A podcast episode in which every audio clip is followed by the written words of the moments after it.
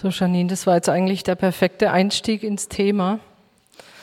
Du hast gesagt, Gott ist gut, indem er das macht, indem er das an uns macht, dieses Werk an uns macht, an uns arbeitet. Und Gott ist gut. Gott ist gut. Aber manchmal verkommt es zu so einer Floskel, ja, dass wir sagen, Gott ist gut alle Zeit, wir haben es gelernt, alle Zeit, Gott ist gut.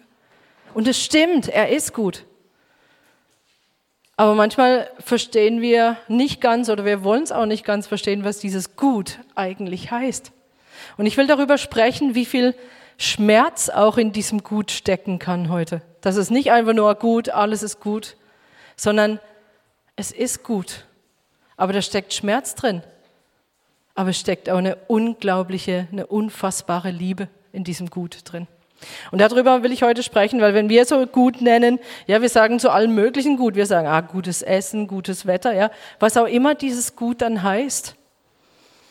Aber bei Gott heißt gut was ganz anderes. Wenn wir sagen, Gott ist gut, oder wie jetzt Janine gesagt hat, Gott ist gut, Gott ist gut, er stellt wieder her. Was heißt dieses Gut? Dieses Gut heißt perfekt.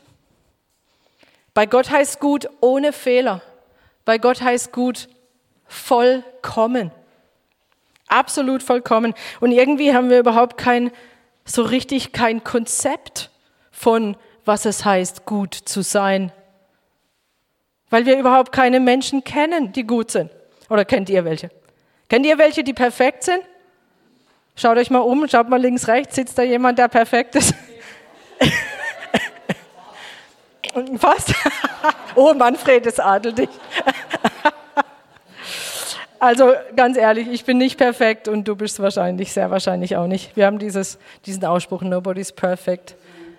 Kein Mensch ist perfekt, aber einer ist perfekt. Und es gab diese Begebenheit in Markus 10, da ist dieser reiche Jüngling, der Jesus begegnet. Und er fiel äh, vor, ihn auf, vor ihm auf die Knie und er fragte ihn, guter Lehrer, was soll ich tun, damit ich ewiges Leben erbe? Er hat Jesus angesprochen. Und dann hat Jesus geantwortet, was nennst du mich gut? Er hat es also konfrontiert. Ja, er hat gesagt, was nennst du mich gut? Niemand ist gut als nur einer, Gott.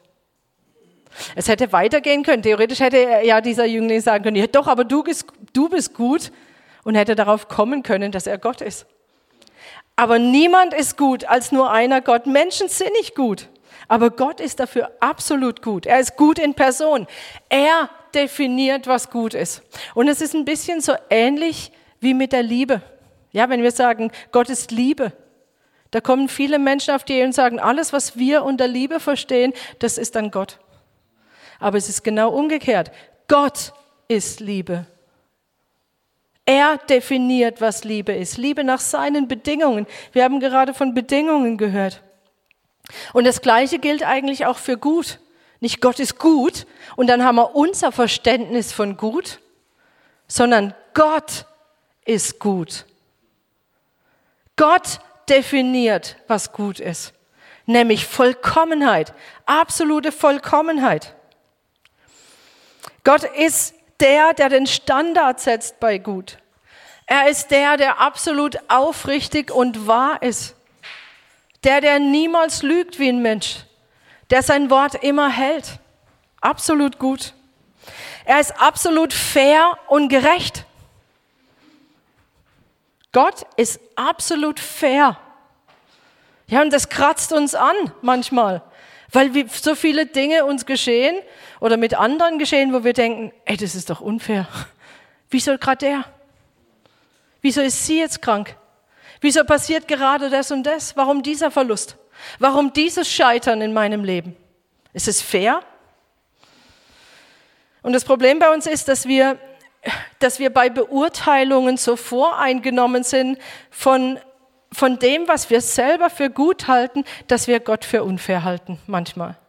Ja, so, und eigentlich beinhaltet es, dass wir so insgeheim, das würden wir natürlich nie so laut sagen, aber dass wir insgeheim denken, also wenn ich Gott wäre, ich würde das anders machen. Stimmt? Also mir passiert es manchmal. Aber eigentlich sagt es nichts anderes als das, dass ich denke, so eigentlich denke ich, dass Gott unfair ist und wir wissen es irgendwie besser. Aber eins steht fest, der Richter der ganzen Erde. Und wir haben es vorhin gesungen. Er kommt wieder und er kommt als Richter. Er ist absolut fair. Und manchmal stellen mir Leute so die Frage, ähm, Fragen, die ich nicht wirklich beantworten kann. Ähm, und dann verweise ich ganz oft auf diese, auf diese Gerechtigkeit von Gott, die ja aufgrund seiner Definition ist. Also zum Beispiel fragen mich Schüler auch immer wieder, ja, ja, wie ist es, wenn jetzt ein kleines Baby stirbt und keine Chance hatte, zu Gott zu kommen? Ich denke, ihr kennt diese Fragen auch. Ja, was, was passiert denn mit dem Baby? Und ich kann dann eigentlich nur sagen, du, ich weiß es nicht, aber ich kenne meinen Gott, ich, weiß, ich kenne Gott und ich kenne ihn so gut, dass ich weiß, dass was immer mit diesem Baby passiert, es wird absolut fair sein und absolut gerecht sein weil einfach Gott gerecht ist. Das heißt, ich komme von der anderen Seite. Ich sage nicht, ich beurteile nicht an dem, was ich sehe, ob das gut ist, sondern ich sage, Gott ist gut. Und was auch immer geschieht, es wird gut sein. Was auch immer er tut, es wird gut sein. Oder was ist mit denen, die die Botschaft von Jesus Christus noch nie gehört haben? Was ist mit denen? Und dann sage ich, ich weiß nur eins, Gott ist gut. Und er wird absolut gerecht sein in der Beurteilung, in seiner Beurteilung. Und wir sind nicht gerecht in unserer Beurteilung, weil wir die Dinge sehen, die wir sehen, weil wir gewisse Dinge wissen und auf dieser Grundlage beurteilen. Aber wir haben ja nicht alle Fakten, wir haben nicht alle Hintergründe, wir kennen nicht die Einstellungen der Herzen. Und deshalb können unsere Beurteilungen auch nie unvoreingenommen sein. Wir können nicht gerecht richten, weil wir es nicht wissen. So, wenn wir sagen unfair, dann halten wir das für unfair auf der Grundlage von dem, was wir wissen und verstehen. Aber jetzt stellt euch mal Gott vor, dieser große, allmächtige Gott, der alles weiß und jedes einzelne Herz kennt von jedem, der heute hier drin sitzt. Er kennt alle und er hat alle Hintergründe und alle Fakten. Glaubt ihr, dass er gerecht richten kann? Gott ist absolut gerecht.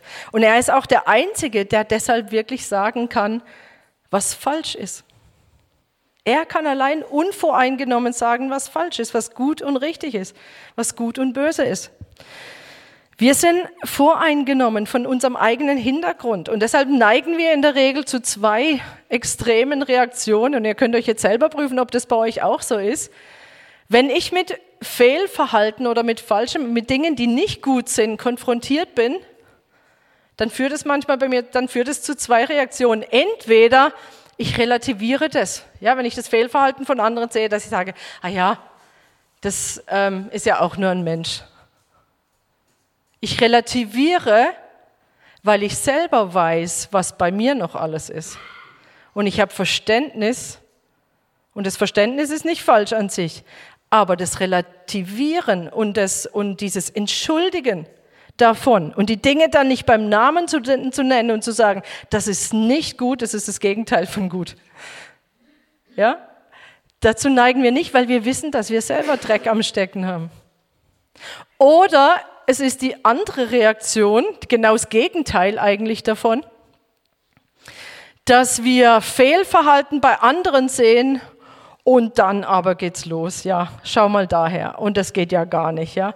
Und ich, und ich greife diese Leute an. Warum? Eigentlich nur, um selber von mir abzulenken, um mich nicht mit mir selber auseinanderzusetzen. Und ich habe die Erfahrung gemacht, das, was mich bei anderen besonders nervt, da ist meistens ein Körnchen davon oder ein großes Korn bei mir selber. Schon mal gemerkt? Da haben wir Balken und Splitter, genau. Ja? So, das ist so dieses, der Grund, warum wir eigentlich nicht unvoreingenommen das sehen können, wieso wir nicht voreingenommen zwischen Gut und Böse unterscheiden können, womit wir wieder beim Weg sind. Vielleicht erinnert sich der ein oder andere aber an diese Predigt vor einigen Wochen. Wir sind nicht dazu geschaffen, Gut und Böse zu unterscheiden, sondern wir sind dazu geschaffen, Gott definieren zu lassen, was gut und böse ist. Und wir gehen ihm hinterher. Wir lassen ihn diesen Richter sein. Er ist perfekt und er kann auch perfekt richten, nämlich nach seinen Maßstäben.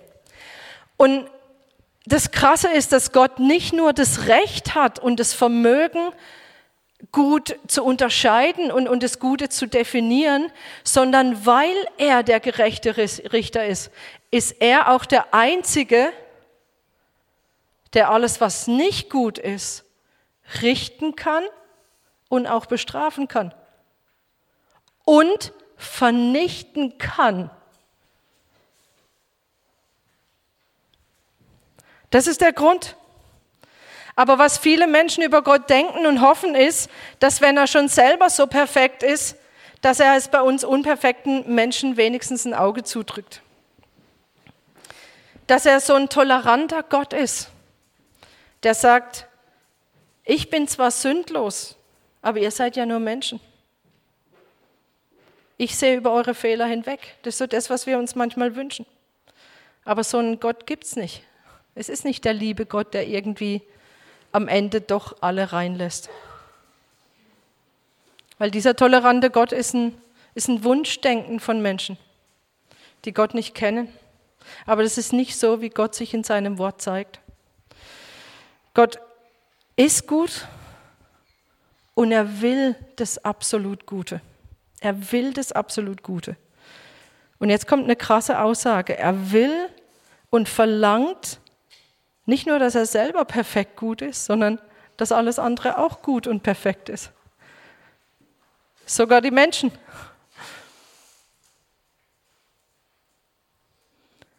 Matthäus 5, Vers 48, in der Bergpredigt sagt Jesus eine krasse Sache. Er sagt, ihr nun sollt vollkommen sein, wie auch euer Vater im Himmel vollkommen ist. Ihr sollt vollkommen sein, wie euer himmlischer Vater vollkommen ist. Und die krasse Tatsache ist, es ist tatsächlich so, nur vollkommene Menschen kommen in den Himmel. Das ist erstmal eine krasse Aussage, weil man denkt, ja, Moment mal, wer, ja, wer kommt denn dann? Ja, da kann ja niemand, dann kann ja niemand mehr. Aber spätestens da sehen wir, was für einen krassen Maßstab Gott hat, ja? Und dass es nicht wirklich bedeutsam ist, ob er viel oder wenig Sünde im Leben hat. Ja, es gibt nicht diese Definition, ja, das sind halt eher jetzt, das ist eine Kleinigkeit, bei mir ist das jetzt nicht so, ja, kleine und große Sünden, sondern Römer 3, Vers 12, Gott ist da sehr klar, alle sind abgewichen und allesamt sind untauglich geworden und es ist keiner da, der Gutes tut, auch nicht einer. Keiner. Absolut keiner. Ja, was heißt es denn dann für uns? Das heißt, wir sind unvollkommene Menschen in einer unvollkommenen Welt mit einem perfekten Gott, der eine vollkommene Welt will. Und wir sehen, von uns aus haben wir keine Chance, aber wirklich gar, gar keine. Denn Gott wird Sünde nicht einfach tolerieren, sondern, und das müssen wir wirklich verstehen, weil er gut ist, will er alles, was nicht gut ist, vernichten. Weil er gut ist, wird er es richten. Und er wird es tun. Der Tag steht schon fest, an dem das, was nicht gut ist, gerichtet wird. Dieser Tag steht schon fest heute. Wir haben vorhin darüber gesungen. Dieser Tag kommt, er kommt zurück. His name is Jesus, ja? Er kommt zurück. Aber das möchte ich auch dazu sagen, er wird es nicht gerne tun. Er wird nicht gerne das vernichten, was was eigentlich zu ihm gehört. Und wir, wir sehen das in Hesekiel 18, Vers 23, wo es heißt, wo, wo Gott durch den Propheten spricht und sagt, meinst du, dass ich gefallen habe am Tode der Gottlosen, spricht Gott der Herr, und nicht vielmehr daran, dass er sich bekehrt von seinen Wegen und am Leben bleibt? Das ist jetzt eine rhetorische Frage und falls jemand die Antwort nicht versteht und nicht versteht, dass es eine rhetorische Frage ist, wiederholt das nochmal und macht eine Aussage und sagt, wenig später, Vers 31, werft von euch alle eure Übertretungen, die ihr begangen habt und macht euch ein neues Herz und einen neuen Geist. Denn warum wollt ihr sterben? Denn ich habe keinen Gefallen am Tod dessen, der sterben müsste, spricht Gott der Herr. Darum bekehrt euch so werdet ihr leben. Gott will Leben. Gott will Wiederherstellung. Gott will alles das, was wir vorhin schon in diesem Gebet gehört, hab, gehört haben. Gott will, dass Menschen nicht verloren gehen, sondern dass sie gerettet werden und am Leben bleiben. Denn jetzt kommt die zweite Bedeutung von gut ins Spiel. Ja, wenn wir sagen, Gott ist gut, dann heißt es erstmal, er ist absolut perfekt, absolut vollkommen. Aber dieses Gut, da steckt noch viel mehr drin. Nämlich gut im Sinne von gütig. Und oft meinen wir das, wenn wir sagen, Gott ist gut. Gott ist gütig. Gott ist gut. Und dieses hebräische Wort für, für Güte, für dieses Gutsein, das kommt sehr, sehr, sehr häufig vor im Alten Testament, in der hebräischen Bibel. Immer wieder kommt es vor, zum Beispiel, ich habe ein Beispiel sehr bekanntes rausgesucht aus Psalm 86, wo es heißt, aber du, mein Herr, bist Gott, barmherzig und gnädig, geduldig und reich an Güte und Treue. Denn so ist unser Gott. So ist unser Gott absolut barmherzig und gnädig, geduldig und reich an Güte und Treue. Und immer wieder lesen wir das im Alten Testament, stimmt's? Und dieses Wort, das hier steht im, im Hebräischen, das ist das Wort Chesed. Das ist dieses Wort für Güte. Es kommt immer und, und immer wieder, sehr, sehr häufig. Immer wieder wird Gott damit beschrieben. Es ist eine der vorrangigen Beschreibungen von Gott, auch im Alten Testament. Und es wird aber unterschiedlich übersetzt, deswegen fällt uns das nicht so auf.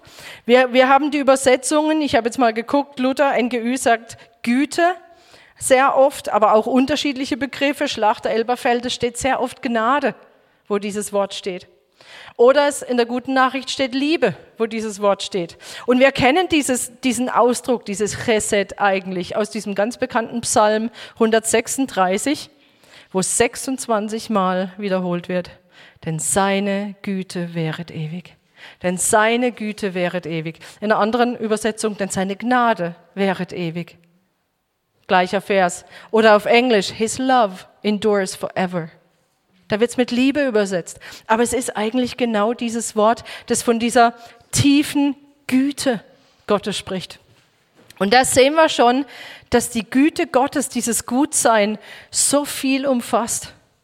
Ja, wir benutzen diesen Begriff Güte relativ, also ich benutze ihn relativ wenig und ich habe hab gesehen, das steckt alles drin. Gnade, Güte, Liebe, es steckt noch mehr drin. Dieses, man kann es eigentlich gar nicht so richtig übersetzen, was dieser Begriff alles umfasst, nämlich auch Barmherzigkeit. Damit wird es übersetzt. Oder Treue, Freundschaft, Freundlichkeit, Großzügigkeit.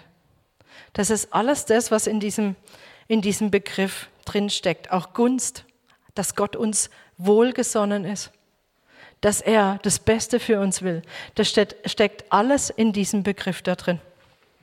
Und mit so einem Gott haben wir es zu tun. So, wir haben einerseits diesen absolut vollkommenen, perfekten und sogar perfektionistischen Gott. Ich nehme das Wort in den Mund, weil es bedeutet, dass er will, dass wir und alles andere auch vollkommen ist. Und gleichzeitig dieser dieser Gott, der so voller unendlicher Güte und Barmherzigkeit ist. Er hat dich gesehen und gewollt, wir haben es vorhin schon gehört, als du noch gar nicht geboren warst, hat der Rainer gebetet. Ja? Psalm 139, er hat uns gesehen und gewollt. Jeremia 31, ich habe dich je und je geliebt. Darum habe ich dich zu mir gezogen aus lauter Güte. Er hat uns je und je geliebt. Er hat, sich, er hat uns zu sich gezogen aus lauter Güte, weil er gut ist. So, er will uns zu sich ziehen. Wie kann dieser Gott nicht alles daran setzen, dich, mich zu retten? Und diese unendliche Güte, die zeigt sich jetzt in diesem Rettungsplan für die Menschen in Jesus, dass nämlich dieser vollkommene Gott der Vollkommenheit fordert, kommt an Weihnachten, durch Weihnachten. Er kommt durch Jesus, um uns durch Jesus vollkommen zu machen. So erwartet nicht, dass wir von uns aus vollkommen sind, sondern er sagt, ich komme, um euch vollkommen zu machen. Aber das ist sein Ziel, nicht weniger.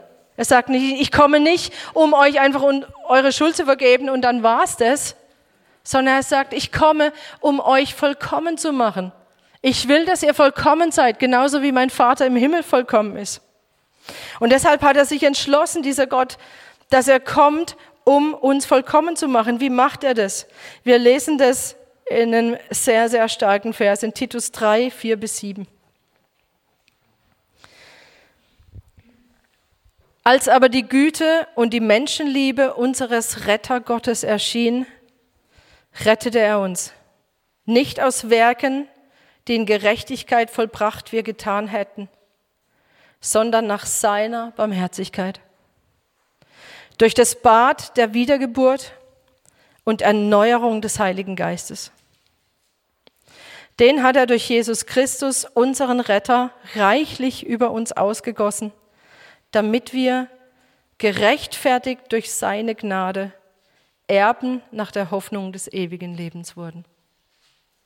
Da steckt das ganze Evangelium drin in diesem Vers. Wir haben hier diesen Rettergott. Er wird mehrfach in der Bibel als Rettergott bezeichnet. Mir gefällt das, ja, weil das wirklich seine Eigenschaft ist, dass er sagt, er ist absolut gut, aber er ist auch dieser Rettergott. Und dann haben wir hier die Motivation von ihm, nämlich Güte, dieses Chesed. Ja, hier heißt es, hier wird natürlich im Neuen Testament ein anderer Begriff dafür gebraucht, nämlich Christotes oder Christotes. Und was ich daran interessant finde, ist, dass es abgeleitet ist von Christus. Das ist nämlich seine ureigenste Eigenschaft. So diese unfassbare Güte und die Menschenliebe. Und ihr kennt alle bei Menschenliebe, kommt sofort Johannes 3, Vers 16. Denn also hat Gott die Welt geliebt. So, das ist seine Motivation, dass er erschien und er rettete uns nicht aus Werken, die wir vollbracht hätten, nicht weil wir irgendwie es geschafft haben, vollkommen zu sein, sondern nach seiner Barmherzigkeit. Und Barmherzigkeit ist wieder so ein Teil auch, den wir in diesem Begriff Güte haben, auch wenn hier ein anderes Wort steht. Nämlich wie durch die Wiedergeburt, indem er uns neues Leben gibt. So seine Güte besteht darin, dass er uns neues Leben gibt, und zwar neues Leben von oben her. Johannes 3, wir wissen, dieses neue Leben durch den Heiligen Geist, das vom Himmel herkommt, von oben herkommt. Anderes Leben, das so anders ist als das, was wir bisher hatten. Und indem wir dann, der Heilige Geist kommt, um im, in uns zu leben und wir dann daraus, ja, geleitet vom Heiligen Geist, leben können. Und zwar leben können. Ein Leben, das auch wirklich diesen Namen Leben verdient. Ewiges Leben dass wir leben, selbst wenn wir sterben. Ein Leben von Qualität, ein Leben von göttlicher Qualität. Und hier heißt es, dass durch Jesus Christus, unseren Retter, wir gerechtfertigt sind durch Gnade. So Gott sieht nicht mehr unsere Schuld, sondern er sieht diese Vollkommenheit durch das Blut von Jesus. Und er macht uns zu Erben nach der Hoffnung des ewigen, ewigen Lebens. So, wir sind Erben geworden. Aber bevor das geschieht, bevor ein Leben vollkommen gemacht werden kann, wartet Gott auf was. Und das haben wir vorhin auch schon gehört. Er wartet auf unsere Zustimmung. Er wartet auf unsere Zustimmung, den Willen und den Wunsch von ihm vollkommen gemacht zu werden.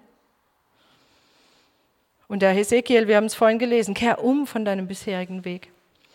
Und ich sage, auch anstelle von Jesus, lass dich versöhnen mit Gott. Lass dich versöhnen mit diesem Gott, der dich je und je geliebt hat und der dich vollkommen machen will.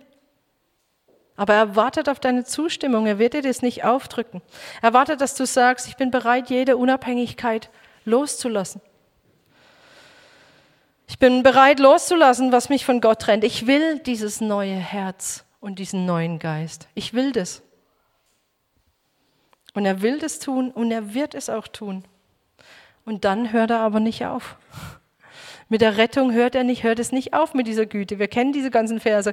Die Güte Gottes hat kein Ende. Und sein Erbarmen hört niemals auf. Und zum Glück hört es nicht auf, wenn wir dann gerettet sind, sondern dann macht er weiter. Es geht ja mit Veränderung weiter, stimmt's? Wenn er uns, nur weil er uns die Sünde vergeben hat, bedeutet ja nicht, dass wir sichtbar auch schon vollkommen sind. Haben wir vorhin ja gemerkt, ja, wenn wir uns hier so umsehen. Sondern Gott möchte, dass das, was nicht in unser Leben hineingehört und uns schadet, das will er raushaben aus unserem Leben. Und auch das ist eigentlich unfassbare Güte. Ja? Und er hat Geduld dabei, unfassbare Geduld. Und wir sehen diese Geduld bei dem Volk Israel schon. Immer, Volk Israel ist ja immer sowieso ein sehr gutes Bild für ganz viel unseres menschlichen äh, Verhaltens. Und wir sehen dass, äh, wenn, sobald das Volk Israel zur Ruhe kam, haben sie sich wieder abgewendet und haben wieder Blödsinn gemacht. Und dann haben die Feinde wieder über sie geherrscht und, geherrscht und dann haben sie wieder zu Gott geschrieben, Gott, hilf uns. Und dann heißt es, und das lesen wir bei Nehemia, der das so in Gebet gepackt hat, und du, erhörtet, und du erhörtest sie vom Himmel und errettetest sie nach deiner großen Barmherzigkeit viele Male, steht da, viele Male. Und du hattest viele Jahre Geduld mit ihnen. Und ich habe so gedacht, oh Mann, Volk Israel, jetzt haben die doch so viel erlebt mit Gott. Ja, ich habe oft gedacht, auch in der Wüste und so, sind die eigentlich, ja, sind die blind, sind die, die checken das ja gar nicht. Und dann kommt aber immer gleich, oh, das bin ja ich. Ja, diese Erkenntnis, dass das Volk Israel eigentlich genau zeigt, wie wir Menschen drauf sind, wie ich drauf bin, ja, dass ich immer wieder auch dazu neige, zurückzufallen, aber Gott hat große Geduld mit ihnen. Und dann heißt es, er hat immer wieder Propheten geschickt. Und sie haben aber teilweise nicht darauf gehört, dann hat er sie wieder in die Hand der Völker gegeben. Und dann aber hat Nehemiah gesagt, aber nach deiner großen Barmherzigkeit hast du mit ihnen nicht ein Ende gemacht. Und du hast sie nicht verlassen, denn du bist ein gnädiger und barmherziger Gott. So, er hat Geduld. Das ist auch Teil von dieser Güte. Diese Geduld, wirklich mit Menschen zu arbeiten und immer wieder zurückzukommen, immer wieder zu mahnen, immer wieder hineinzusprechen in das Leben. Und viele von uns, wir kennen das. Und Gott hatte mit mir viele Jahre Geduld. Einige von euch, die meine Geschichte kennen, die wissen das. Es war ein sehr langer Prozess und ist immer noch. Ich bin ja nicht fertig. Aber große Geduld hat Gott mit mir. Und wenn ich so zurückschaue, immer wieder, manchmal fange ich richtig an zu weinen, ja, wenn ich, die, wenn ich vor Gott stehe und zurückschaue, was Gott in meinem Leben getan hat. Und in, der, in den letzten Wochen kam immer wieder dieses Lied, ja, The Goodness of God. Ich weiß nicht, ob, ihr es kennt, ja, wo es heißt, mein ganzes Leben warst du treu, Herr. Mein ganzes Leben warst du so, so gut. Ja, solange ich kann, solange ich atme, singe ich von deiner Güte, oh Gott. Vielleicht können wir es ja echt demnächst auch mal hier in der Gemeinde singen. Es ist wirklich ein sehr starkes Lied, das einfach diese, diese Dankbarkeit und diese Sicht für die Güte Gottes ausdrückt. Und mir geht es ganz oft, dass ich zurückschaue und dass ich so erfüllt bin einfach von dieser Güte Gottes und denke, meine Güte, meine Güte. Was hat Gott da gemacht? Was hat Gott da gemacht? Aber Güte ohne Ende heißt auch nicht, dass alles egal ist. Im Sinn von, Gott ist so gütig, gnädig, barmherzig, der lässt alles so. So ist es auch nicht, sondern im Gegenteil. Ja, sie bringt uns zur Umkehr da, wo wir daneben liegen. Wenn Dinge in unserem Leben sind, die da nicht hingehören. Wir denken immer, Gott will uns was wegnehmen. Aber das stimmt doch nicht. Wenn er Dinge nicht erhaben will, die nicht gut für uns sind, dann ist es doch gut. Aber wir können es manchmal nicht sehen. Und das ist auch dieser Schmerz, der da manchmal drin wird, weil wir das nicht sehen. Aber Gott ist so gut, dass er Dinge aus unserem Leben raushaben will, damit es uns gut geht. Weil er weiß es besser. Er kennt alle Hintergründe. Er kennt alles. Er weiß alles. Und deshalb auch dieser Vers. Vorhin hat schon, glaube ich, irgendjemand gebetet. Also vieles kam schon heute wieder. Nämlich Römer 2, Vers 4. Oder verachtest du etwa seine große Güte, Nachsicht und Geduld? Begreifst du denn nicht, dass Gott dich mit seiner Güte zur Umkehr bringen will? Und da haben wir das drin. Wenn Gott uns zur Umkehr bringen will, wenn er Dinge aus unserem Leben entfernen will, dann weil er gut ist und weil er uns vollkommen machen will. Aber nicht vollkommen im Sinn von Hauptsache, wir sind perfekt, dass wir irgendwie zu ihm passen, sondern weil da diese ganze Liebe und Barmherzigkeit drin steckt, weil er wiederherstellen will, weil er heilen will, weil er will, dass Prägungen, die da waren, die nicht gut waren für uns, dass die rauskommen aus unserem Leben. Weil das gut für uns ist. Aber auch hier wartet Gott auf deine Bereitschaft, dass du das zulässt, dass er das machen darf. Nochmal, wir, Manchmal tut es so weh, wenn das geschieht, wenn wir in so einem Prozess drin sind, dass wir eigentlich gar nicht wollen, dass Gott da dran geht, weil es einfach zu sehr weh tut. Aber Gott will uns weder was wegnehmen noch uns wehtun, sondern es ist wie bei einer Operation. Er tut uns weh, damit es gut ist. Damit es hinterher gut ist.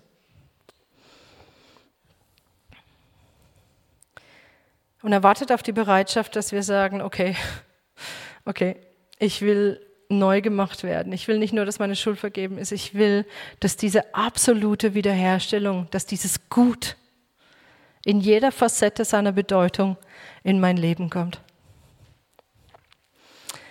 Und ich will gerne erzählen von, wie ich das erlebt habe, diesen Schmerz von diesem Gut, aber auch diese unglaubliche Liebe, die drin steckt, ähm, wie ich das 2005 erlebt habe. Viele von euch kennen meine Geschichte, einzeln habe ich auch schon diesen Teil erzählt. Ähm, ich wusste, dass ich umkehren muss. Ich wusste, dass ich meine Unabhängigkeit aufgeben muss. Ich wusste, dass ich eine Beziehung aufgeben muss. Aber das hat sehr lange gedauert und Gott hat mich immer wieder gerufen, hat durch Leute in mein Leben hineingemahnt, auch durch einige von euch und hat gesagt, kehr um, kehr um. Und dann war ein Punkt da, ich wusste, ich wusste das auch irgendwie, aber ich habe ich hab einfach nicht den Absprung geschafft. Oder ich wollte auch nicht. Im Nachhinein kann ich das sehen. Und dann hatte ich eine Zeit, wo Gott ganz klar zu mir gesprochen hat. Ich habe auch versucht, ihn zu umgehen. Ich bin damals auch teilweise auch nicht in die Gottesdienste gegangen, weil ich einfach auch nicht hören wollte. Und dann hat aber Gott ganz klar zu mir gesprochen und er hat zu mir gesagt, wenn du jetzt nicht umkehrst, es war ein Tag, ich weiß ihn noch sehr genau, wenn du jetzt nicht umkehrst, dann und ich habe erwartet, dass er irgendwie sowas sagt, dann strafe ich dich oder dann tue ich dies oder jenes. Aber was er gesagt hat, war, wenn du jetzt nicht umkehrst, dann werde ich dich in Ruhe lassen. Dann werde ich dich deinen Weg gehen lassen. Seht ihr, wie die Güte Gottes zur Umkehr leitet? Und ich wurde erfasst, ich, ich kann es euch nicht sagen, von einer Gottesfurcht. Und ich habe angefangen zu zittern und zu weinen. Ich habe gesagt, Gott, alles nur das nicht. Alles, alles aber das nicht, weil ich irgendwie, ich wusste innerlich, ich wusste, wenn er mich in Ruhe lässt, dann, dann gehe ich verloren, dann, dann, dann, ich kann nicht ohne ihn leben. Ich wusste das. Aber für mich war das im Nachhinein, bis heute ist das so ein großes Zeichen von Gottes Güte, die Güte, die mich zur Umkehr leitet. So für mich ist dieser Vers sehr, sehr bedeutsam. Und ich habe gesagt, alles nur das nicht, alles, Gott, alles, du, niemals darfst du mich verlassen. Ich, ich, ich, niemals. Und ich habe, ich, ich, ich lag vor ihm, ich habe geweint und dann hat er gesagt, hat er mir geantwortet und mir kam dieser Vers aus Psalm 118, wo es heißt, ähm, die Rechte des Herrn ist erhöht. Die Rechte des Herrn behält den Sieg. Und die Rechte des Herrn, das ist Jesus. Kam das nicht auch schon heute vor, die Rechte des Herrn? Herr Benjamin. Die Rechte des Herrn ist erhöht. Die Rechte des Herrn behält den Sieg. Du wirst nicht sterben, sondern leben und die Werke des Herrn verkündigen. Das hat er damals zu mir gesagt. Und ich habe gesagt, okay. Und ich habe Entscheidungen getroffen daraufhin. Und es ging dann ein paar Monate, ich habe diese Entscheidung getroffen, ich habe mich getrennt, ich habe, aber mir ging es richtig schlecht. Ich hatte einfach nur Schmerzen. Es war nicht sofort oh, schön Gott und jetzt gehen wir voll weiter, sondern ich, habe, ich wollte erstmal gar nichts wissen, weil alles nur noch irgendwie wehgetan hat. Und jeder von euch, der in einer schwierigen Lage ist gerade, der weiß, wie sich das anfühlt, wenn es dir fast das Herz zerreißt, wenn es dich zerreißt. Du weißt, Gott ist gut, er will das nur für mich und trotzdem, es tut einfach nur weh, es tut einfach nur weh. Und als ich da so lag, so in meinen Schmerzen, ich, es kam dann auch wirklich eine, eine, sehr dunkle Zeit, wo ich auch irgendwie nicht mehr wusste, auch nicht mehr arbeiten konnte und irgendwie kaum mehr aufstehen konnte. Und es war sehr schwer, auch die, diese, ja, die, dieser Schmerz, auch dieses bisherige Leben loszulassen. Und irgendwie hatte ich das Gefühl, auch mich selber loszulassen. So alles, was ich jemals war oder bin, ich hatte das Gefühl, ich muss, das muss alles, alles nimmt er mir weg, alles reißt er raus. Und dann habe ich geschrien, ich hatte so Schmerzen und dann habe ich wirklich Gott angeschrien. Und ich habe gesagt, Gott, willst du eigentlich, dass ich sterbe? Ja, aber das war wirklich ernst gemeint. Ich habe wirklich gedacht, er killt, der, der, Er nimmt mir alles, alles. Willst du eigentlich, dass ich sterbe? Und dann kam diese leise Stimme, die sagt, die hat mich wirklich überrascht, die sagt, ja, und ich habe nie was anderes behauptet. Und ich war so überrascht. Und plötzlich kommen diese ganzen Bibelstellen, wo es heißt, wenn das Weizenkorn nicht in die Erde fällt und stirbt. Oder ihr seid mit Christus gekreuzigt.